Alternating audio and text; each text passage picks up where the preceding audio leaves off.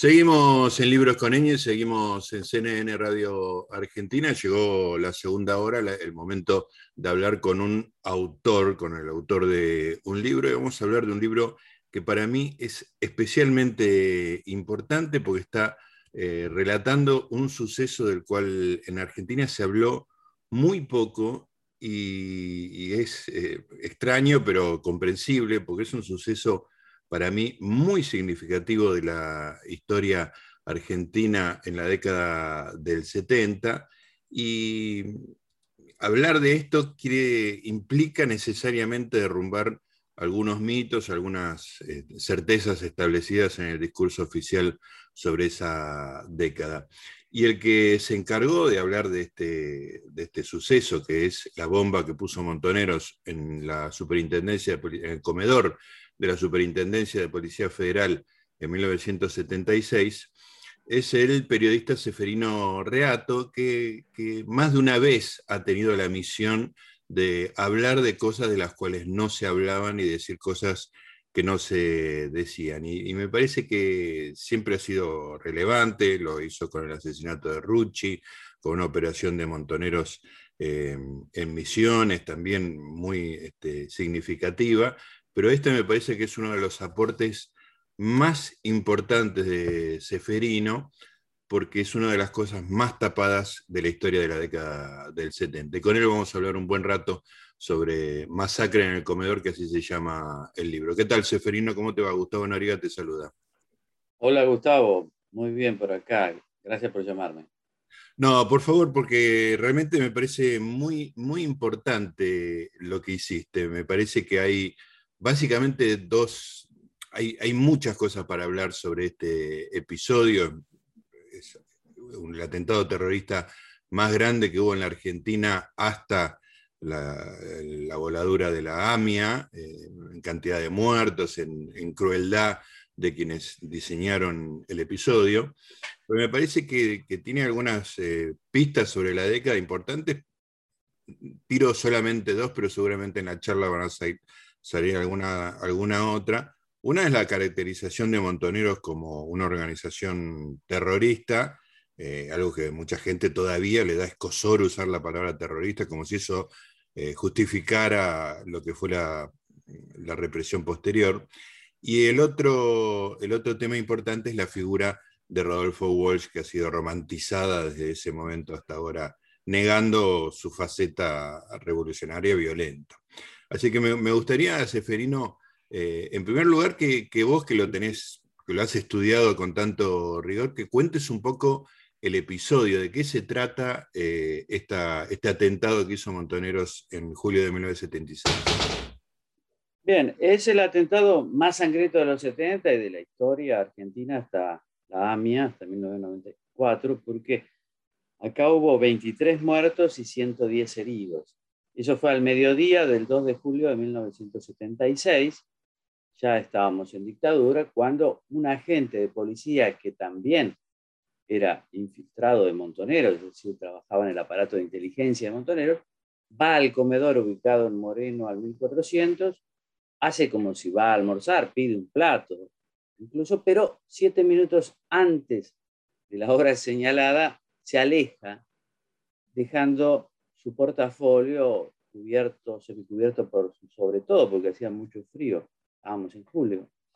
Y a las 13.20 estalla eso, toda la gente estaba comiendo, era un viernes, los viernes había mucho movimiento porque ahí comían la gente, eh, la policía de baja graduación, pero también estaba abierto al, a personas que trabajaban en comercios del barrio, en empresas del barrio. Y es así que de los 23 muertos, prácticamente todos fueron de muy poco rango. Hubo dos oficiales, pero eran ayudantes, o sea, el, primer rango. Ya, hubo siete que no tenían nada que ver, eran policías, pero uno era enfermero, el otro era bombero, el otro era mozo. Es decir, montoneros, ya lo que ellos decían para justificar la puesta de esta bomba, bueno, estamos en dictadura, la policía es uno de los centros de gravedad de la dictadura, hagámosle daño y matemos preferentemente al personal superior. Pero en este caso, en este caso como en otro en realidad, ellos se equivocan porque este atentado es visto por la gente como un atentado terrorista. Y hoy mismo los que defienden a los, a los guerrilleros y los llaman militantes o idealistas, tratan de olvidarse. ¿Por qué? Porque está claro que es un acto terrorista, acá no hay duda, es una bomba y las bombas siempre tienen un poquito un parentesco cercano con el terrorismo, pero además los, las víctimas no eran el blanco principal elegido por Montoneros. Y eso caracteriza mucho a un acto terrorista, es decir, matás, en este caso este grupo, mata a alguien, pero en realidad quiere dar un mensaje a toda la fuerza, al gobierno militar, a los sectores de la sociedad que apoyaban al gobierno militar, a los que estaban en el medio. Y eso caracteriza el acto terrorista. Si bien yo nunca uso las palabras terrorismo, terrorismo de Estado, porque siento que tengo que ponerme por encima del conflicto y atraer o tratar de atraer a lectores de, todos lados. A mí me parece que terrorismo es, un, es un, una palabra que estigmatiza mucho, ¿no? Pero en este caso me tuve que detener en esta definición en la introducción. Eh, Seferino, esto, por ejemplo, se puede diferenciar, no, no digo que una cosa sea mejor que la otra, pero lo que había sucedido no mucho antes, también relacionado con la Policía Federal, que era el asesinato del, jefe de la policía Cardoso, con una bomba también de características que, tenemos que hablar, pero específica, era para matarlo a él, más allá de que su, su volumen podía causar más daños, era una bomba específica. En cambio acá, eh, la posibilidad de que asesinara a gente que no tenía nada que ver con la intención de Montoneros existía. Existía, claro, sí. Dos semanas antes, con otra bomba vietnamita, habían, habían matado, asesinado al general Cardoso, que era el jefe de la Policía Federal, en su domicilio cuando estaba durmiendo. Ese caso también conmovió a la opinión pública por otras características porque quien había dejado la bomba debajo de la cama del general Cardoso era una compañera de estudios de su hija. Y ambas, ambas estudiaban para maestra ahí cerca y habían estado en el grupo de estudios eh, esa tarde hasta que con una excusa, esta, esta chica que se llama Ana María González, que también era de Montoneros, se, con una excusa va hasta, logra ir hasta el dormitorio y ahí pega la bomba, que era más chica obviamente. Y ahí el tema es esa, eso conmocionó mucho además porque, claro, el general estaba con su esposa, su esposa a la, a la 1.30 debería estar durmiendo, pero se salvó porque había llegado su mamá, la mamá de la esposa, la suegra de Cardoso, y se habían quedado charlando en el, en el living. Fue un hecho bastante conmocionante también, pero nada, no nada que ver con este, porque la conmoción acá son todas víctimas de los sectores populares. Es decir, los muertos tenían muchos hijos, vivían en el Gran Buenos Aires, sus hijos se quedaron sin padre, pero también sin fuente de ingresos. En aquel momento se usaba mucho que las esposas fueran amas de casa, no estaban capacitados para, para trabajar y ganar un buen dinero. Entonces, yo cuento casos de donde las mujeres tuvieron que salir a hacer lo que podían. Y así lograron sobrevivir, pero siempre en la invisibilización. Este atentado nunca fue ni por la dictadura ni en democracia, y además nadie les pagó nada. O sea, ellos recibieron lo que recibe cualquier policía que cae en, cualquier acto de servicio, digamos. Pero nada que ver con lo que sí recibieron los parientes de los guerrilleros que murieron en distintas circunstancias, algunos asesinados por la dictadura, otros desaparecidos por la dictadura, otros muertos en tiroteo, pero todos, todos recibieron indemnizaciones de cinco o siete veces más que lo que recibió esta gente. Y además, siempre la cuestión de clase, que está muy en montonero en estas cosas, porque los que pusieron la bomba eran clase media alta. El chico que puso la bomba era hijo de un abogado muy, exitoso, nieto, eh, sobrino de un general, vivía en Olivos. Estaba estudiando ingeniería electrónica, tenía 21 años, toda la vida por delante, una vida asegurada. Y, y los, los muertos pertenecían más a los sectores populares, siendo que la guerrilla quería redimir y representar genuinamente a los sectores populares. Es toda una cosa, una locura que explica, me parece que lo que tiene este atentado es que pone en acto, en el primer plano, una cuestión de contradicciones y de pasiones y, de locuras también, que era lo que animaba a las guerrillas. Y eso hace que los que hoy defienden, los defienden no quieran ni siquiera acordarse de esta masacre en el comedor. Es muy difícil defender la idea de esta, de esta acción.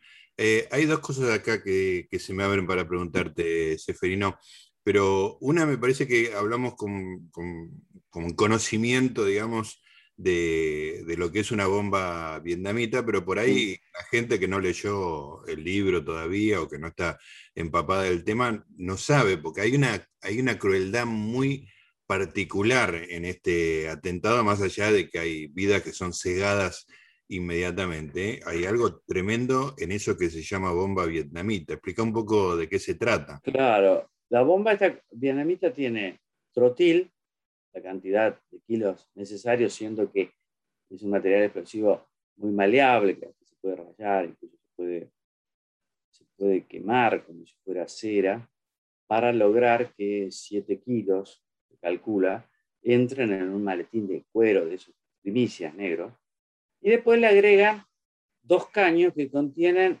unas postas o bolas de acero que salen disparadas hacia atrás y hacia adelante. Y esas postas de acero, serían como los, los de los rulemanes, eh, agujerean todo lo que encuentran. Agujerean mesas. Salen explotadas, digamos, por la.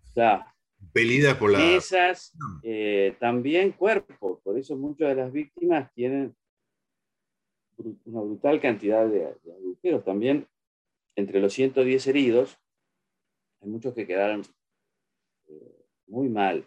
Y después, ese tipo de bombas, en la explosión, convierten a todos los elementos que hay ahí, sillas, patas de mesa, cuchillo, copa, hasta la caja registradora, en elementos que salen volando. Entonces ahí si no te mata la explosión, te mutila un cuchillo, por ejemplo. Claro. O sea, la, imagen de los muertos era tan desastrosa que me contaba la hija de una señora que era cabo, que tardaron muchísimas horas en reconocerla, porque su cuerpo había quedado muy, muy destrozado. Es decir, es una crueldad que en realidad eh, lo que busca es crear un terror adicional.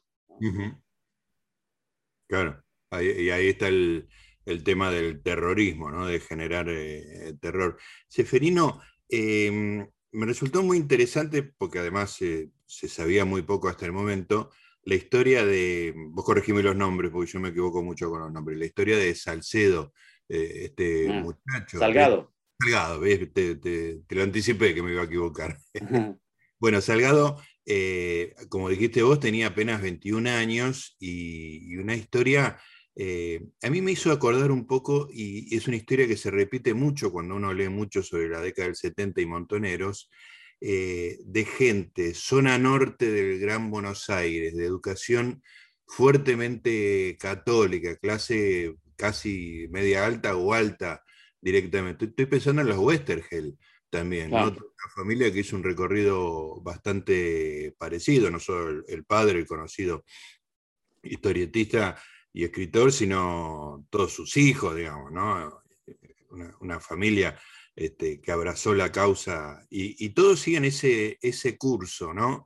Eh, una, cosa muy fuerte de catolicismo, este, una clase social que no tiene nada que ver con los pobres, que empatiza y se convierte en la causa revolucionaria. Eh, Salgado sigue ese curso, ¿no? Sí, sí, porque los salgados tenían una muy buena posición económica, vivían en Olivos, a 11, 12 cuadras de la residencia, eh, pero eran gente muy austera y muy solidaria. Trabajaban mucho en la parroquia y también en el colegio privado, muy cerca de la, de la residencia de Olivos, al cual asistieron todos sus cinco hijos, tres chicos y dos nenas. Salgado era el del medio, el más inteligente, el más risueño, el preferido de la madre de todos. Era muy inteligente, más en matemática, y decidió estudiar ingeniería electrónica. Y ahí, claro, en el 74, que tenía 19 años, conoce a Rodolfo Walsh, que fue a dar una, una charla, y en realidad ya sabía quién era porque Rodolfo era una persona muy, muy famosa. Fíjate que Operación Masacre, que es su primer gran libro conocido, o que salta, es del 57, 58. Y acá estamos hablando del 74. Además era más grande que todos ellos, obviamente. Y era una persona fascinante, no solo porque era un gran escritor, un gran periodista, sino porque venía del nacionalismo católico pro-germánico a la izquierda marxista peronista, digamos. Y en ese tránsito conocía a mucha gente de la élite, de la élite cultural, de la élite militar, de la élite policial, de la élite empresarial y de la élite sindical, o sea, de las personas que mandaban.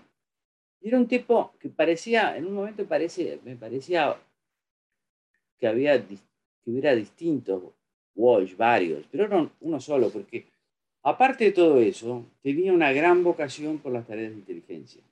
Mm. No solo por rastrear y descifrar las comunicaciones de los móviles policiales, como lo había hecho en Cuba, sino también por eh, la mimetización, es decir, se disfrazaba mucho, él salía disfrazado de cura, por ejemplo, él había estudiado con las monjas irlandesas y, recitaba perfecto el Apocalipsis, es una persona muy, muy interesante. Y en inteligencia, en Montonero, que él entra a Montoneros desde otra organización guerrillera en abril del 73, enseguida se destacó. No era el jefe, pero sí era la persona clave. Era la persona, por ejemplo, que entre sus múltiples tareas tenía la de coordinar a todos estos jóvenes que estaban infiltrados en las Fuerzas Armadas y en las policías. Claro. Y entonces tenía información de todos lados. No podía ser el jefe, también por una cuestión de que los jefes necesitan tiempo para ser jefes. Él era jefe de estos chicos, de Salgado, pero no solo de ellos, el hijo en Malaplan, Carlos Polsky, la Marina y más. Y ahí tenía un montón de información. Y todo tabicado, como decía entonces, se decía entonces, o sea, lo que él hacía en ese ámbito o área, no lo conocían otros, por ejemplo, los que hacían la agencia de noticias, de noticias clandestinas. Además era periodista y en el 74 trabajaba para noticias. Claro. Era el jefe de policía. O sea, era una persona que hacía muchas cosas. Y en este caso, cuando él conoce a, a Salgado, hay sí una seducción eh, mutua y, pasa a ser uno de sus agentes preferidos. A tal punto que su, última pareja, la, Lilia Ferreira, dice que él estaba muy preocupada, muy preocupado por Salgado, porque, entre comillas, se puede querer Dios, dado que mató a tanta gente. Lo sacan de circulación, lo llevan a la zona sur, del Gran Buenos Aires, a Lanús, y enfatizan solo un aspecto laboral, digamos, que era la falsificación de pasaporte. Los Salgados también es una familia atravesada por los 70, es decir, lo que hizo José Pepe Salgado dividió a la familia. Y eso también lo cuento porque fue duro para ellos. Tremendo. El mismo caso de Ana María González, fíjate. También una chica de Becar, hija de un cirujano, y una psicóloga. un caso así es muy, muy ligado a los movimientos de la iglesia, a los movimientos de la iglesia en las, en las villas cercanas. Pero sí, ese componente católico está muy presente. El catolicismo tiene, yo soy católico, puedo hablar, es maravilloso, para nosotros es una religión maravillosa. Tiene un problema que les gusta mucho, exagera a veces la cuestión mesiánica. Tiene una gran sensibilidad sobre la pobreza, pero tiende a creer en la redención, en la salvación a través de un Mesías. Claro, Jesús hay uno solo, pero ese Mesías también en el terreno, en la, tierra. Y eso es peligroso, porque a cierta edad, con cierta formación, ante cierta realidad donde se creía que el mundo iba al socialismo, muchos jóvenes entraron por esa variante. Claro. Y además, eh, Seferino, me parece que otro elemento del catolicismo que empezó fuerte en, Montoneros tiene que ver con, la muerte, ¿no? Una muerte gloriosa, una muerte bella, por decirlo de alguna manera, una, muy cerca de lo que ellos llevaron muy adelante, que fue una glorificación de la muerte, ¿no? Y eso se ve en discursos de Montoneros desde el principio hasta esto, digamos, ¿no?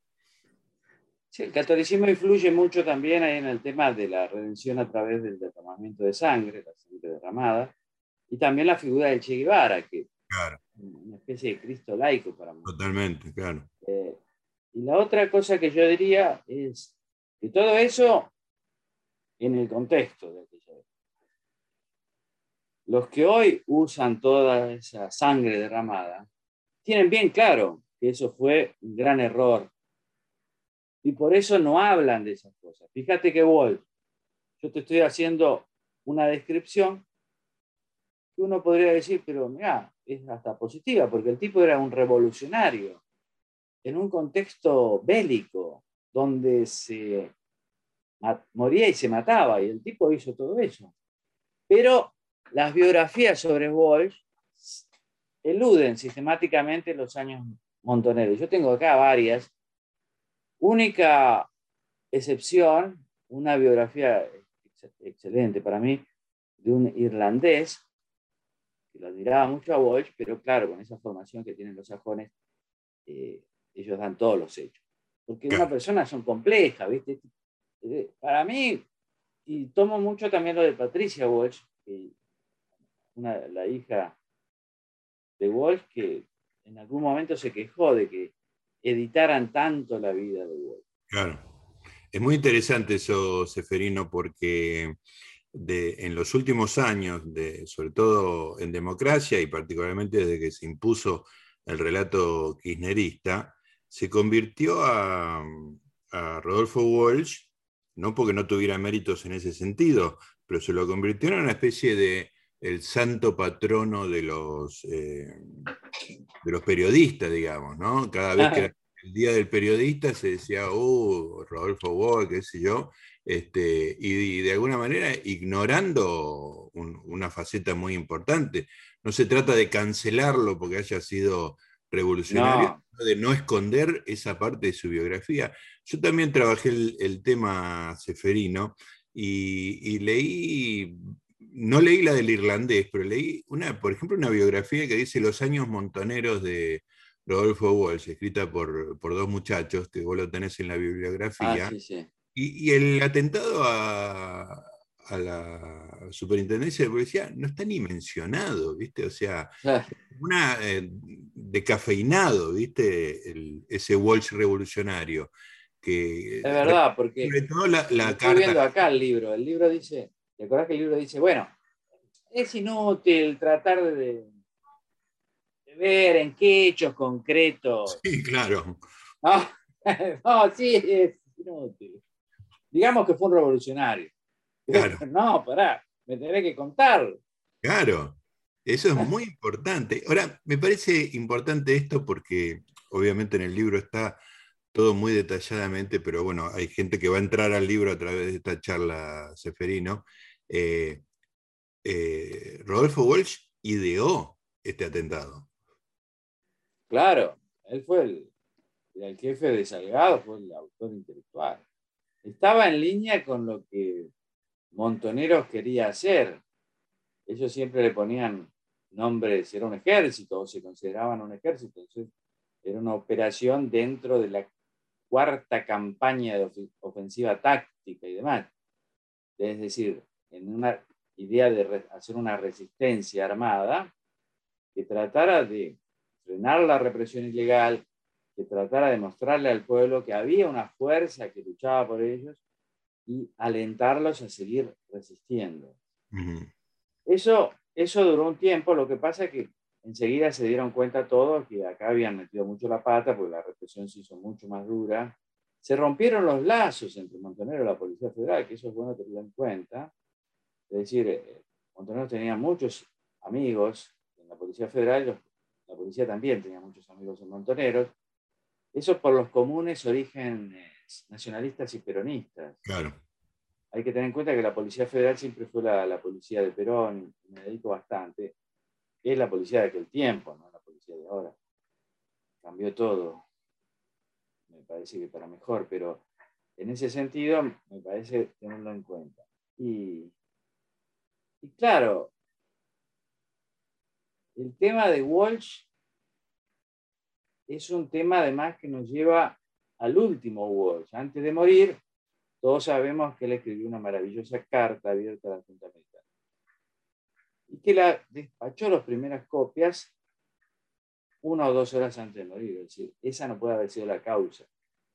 Entonces, en el relato te dicen, sí, hizo semejante carta, fueron a matar. No, no, no, no. Lo consideraban el diamante del aparato de inteligencia de Montenegro y por eso querían capturarlo. Querían capturar, obviamente. Por eso no se dejó capturar. Pero era la persona que más, entre comillas, respetaban del aparato de inteligencia, que era una de las áreas más eficaces de Montenegro, porque poner esta bomba no es una cuestión fácil. Y después, el último Walsh tiene algo interesante, que es que él se da cuenta que, él dice, lo escribe, yo lo cito ahí, la guerra tal como la desatamos está perdida.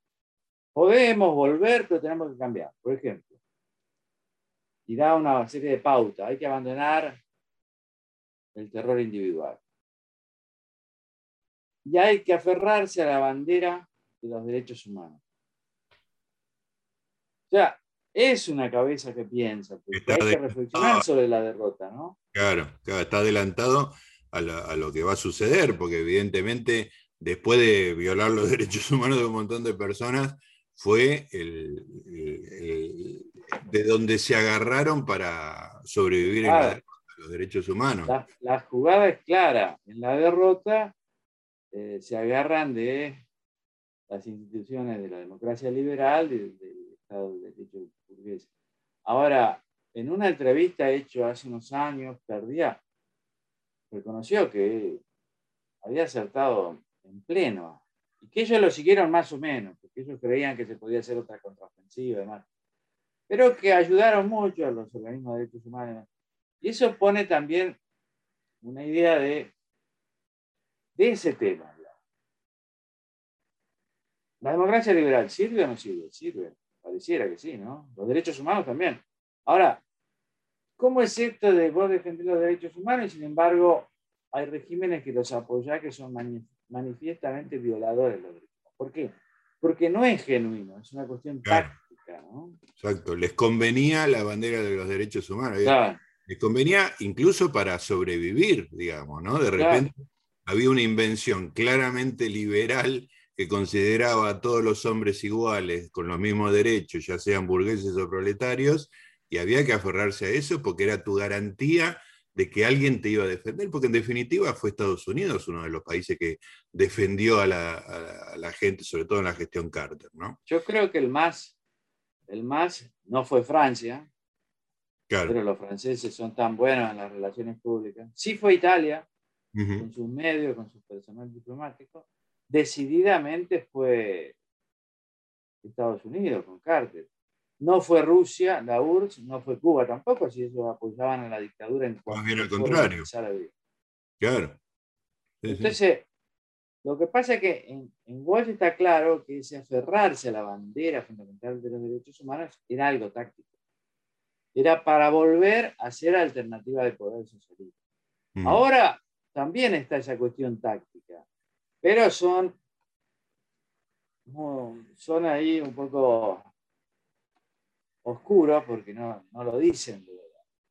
Seferino, eh, un, tema muy interesante que tiene este episodio de la masacre en el comedor, como se llama tu libro, eh, tiene que ver con las consecuencias políticas, tiene que ver con cómo se ejerció la represión a partir de ese momento, que fue un nivel de salvajismo espectacular, incluyendo un fusilamiento en el obelisco, algo este, muy poco común, pero sobre todo la caída de un personaje muy interesante de esa época como jefe de policía.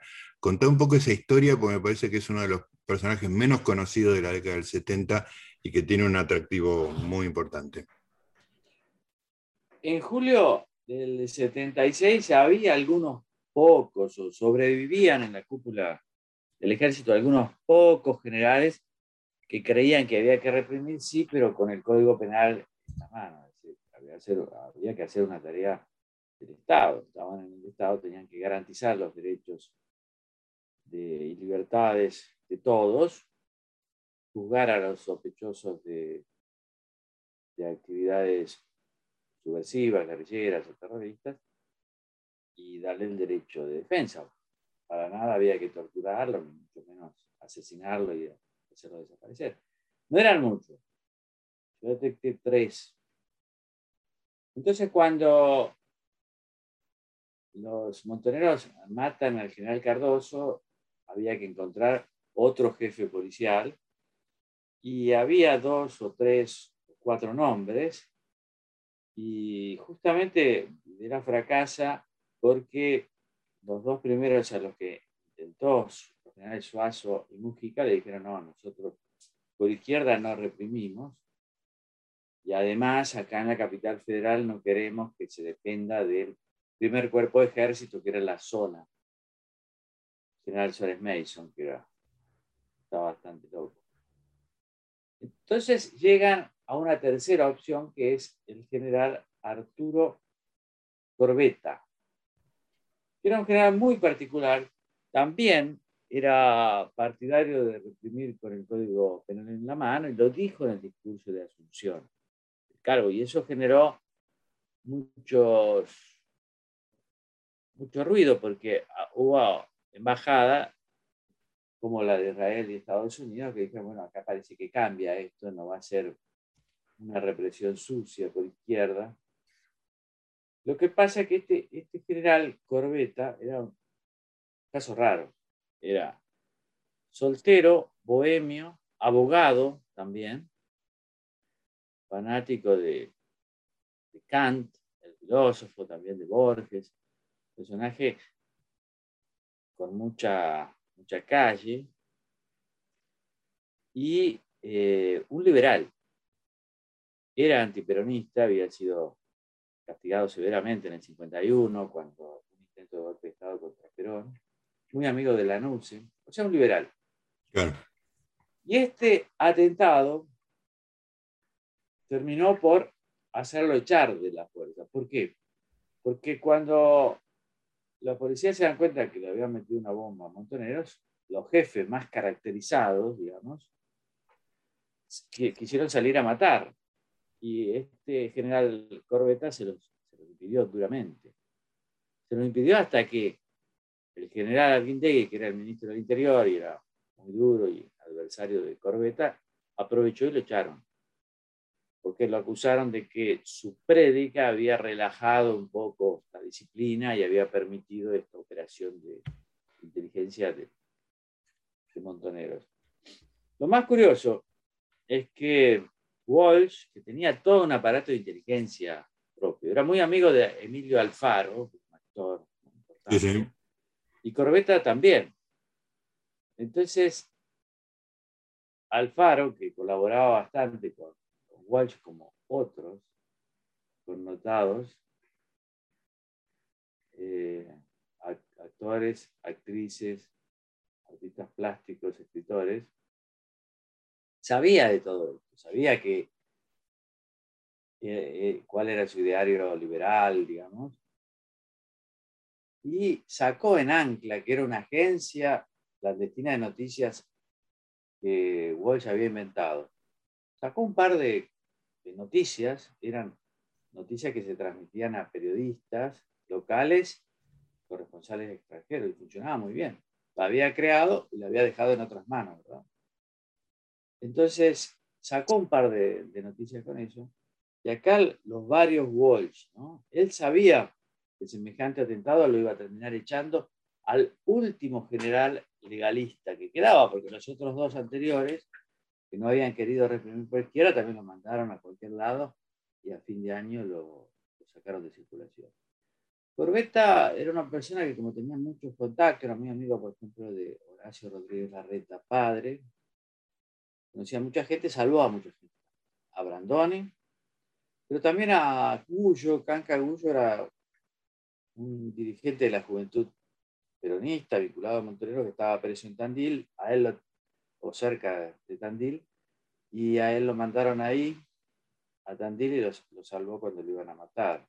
Estaba preso, pero lo iban, iban a fraguar una, una, fuga. Consiguió también a Mario Mactas, a varios pasaportes muy importantes para que se fueran a tiempo. Hoy Corbeta está totalmente olvidado. Sí. Sí, realmente. Sobreviven unos sobrinos, porque él no se casó. Yo hablé indirectamente, pero también todos tienen miedo, ¿no? Porque, no sé si exageran, pero tienen mucho miedo a todo lo que sea contradecir el relato oficial. A pesar de que Corbeta merece, me parece, sí, claro. reconocimiento. Absolutamente. Seferino, bueno, y esto me lleva al último tema, que es eh, lo que te debe haber costado sacar esto de abajo de esa piedra gigantesca de la historia. ¿no? Eh, solo, no solo los que no quieren hablar del asunto porque ensucia de algún, en algún sentido toda una, una, militancia, sino también en las víctimas, ¿no? que a veces prefieren no hablar de una cosa terrible que les pasó.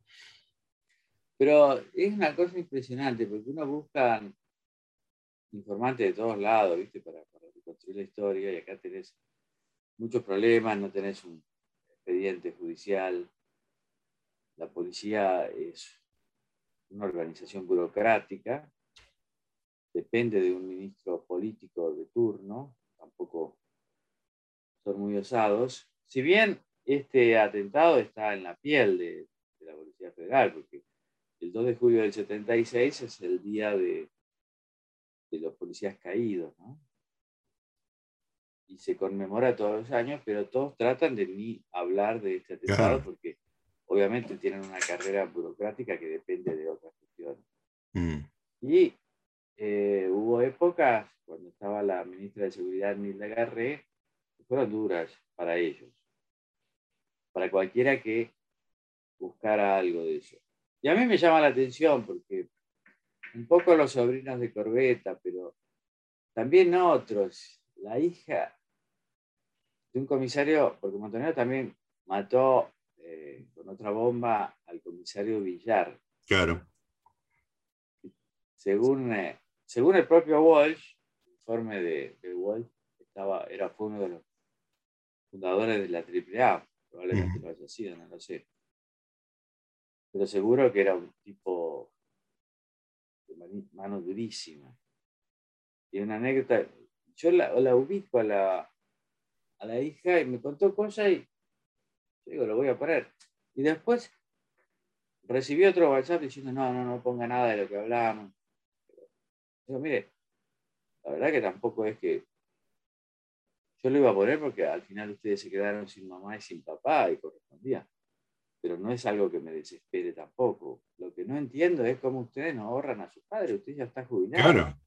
Nadie le va a hacer nada, pero son sus papás, es su papá y su mamá. ¿Cómo no los recuerdan? Yo eso no lo entiendo. Probablemente algunas razones tienen. La razón es el miedo. Lo que pasa es que el miedo es muy contagioso. hay que tratar de, salir de ahí. Y, la gente más humilde, Seferino, los, los eh, familiares de quienes murieron o de quienes quedaron mutilados, ¿también les costaba hablar? Y la gente más humilde es más desconfiada, es bien desconfiado al principio, pero después es mucho más directa y simple. Claro. No, hace tantas elucubraciones, ¿no? Después me, pude hablar con ellos. Y después hablé con sobrevivientes del aparato de inteligencia de, de Montoneros. Y claro, siempre hay alguno que, que, cuenta más que otros en la charla franca, ¿no?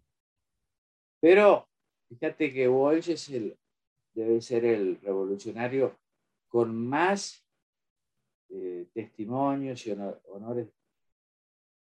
Sí, mucho más que el Che Guevara. Sí. En Argentina estoy hablando. Tiene hasta barrios. Sí, sí, sí, una estación de subte. Una estación de subte a 12 cuadras del lugar del atentado. Pero estación de subte propuesta por quien era legisladora del Frente de Todos, Cerruti, Gabriela Cerruti, hoy portavoz, pero apoyada por todos. Claro, sí, sí, sí, sí. No, eh, por el PRO. que llegó a un consenso de que era, como yo te decía, el santo patrono del periodismo y, nada, había que ignorar una parte de la historia que, bueno, aparece muy bien en Masacre en el Comedor. Bueno, Seferino. De la cultura. Sí, claro. Yo edito con Sudamericana, que es una editorial importante, ¿no? Sí, claro. Pero ellos trataron, de escribir, por ejemplo, a los editores de Eñe, es una revista cultural, nunca le devolvieron. No quieren hablar de este tema. Quiero decir, es una cosa, es una cosa, a mí me llama la atención, porque digo, claro, después ves lo que es la mediocridad en la discusión cultural también. Claro, claro. Pero entonces, a ver, Seferino, a ver si entiendo. Eñe, respecto de tu libro y de, este hecho, tiene la misma actitud que tendría página 12. O sea, Clarín ah, O sea, no hay, no hay grieta ahí. Este, no, no, no se habla de un tema que mancha a Walsh. No, es un establishment cultural. Y bueno, y así están. Y Eñe pertenece a Clarín. Pero Clarín en estos temas es, es raro porque ellos cuando se pelean mucho con el gobierno, entonces ahí se vuelven universales. No los critico, digo, son posturas, eh, pero me parece que son, son posturas pequeñas, porque las la discusiones en la cultura siempre hay que darlas. Seguro, y esto es, esto es historia además. Es historia, ya pasó. Exacto. Bueno, Seferino, te felicito porque el libro me parece un aporte muy importante. Como te decía por privado, me parece que el tema quedó eh, silenciado mucho tiempo, pero después quedó en buenas manos, porque hiciste una investigación muy rigurosa, muy seria y sin prejuicios, así que me parece que este es uno de tus más grandes aportes que hiciste a una historia tan complicada como la década del 70. Bueno, muchas gracias Gustavo, muchas gracias por la charla. Te mando un abrazo. Abrazo.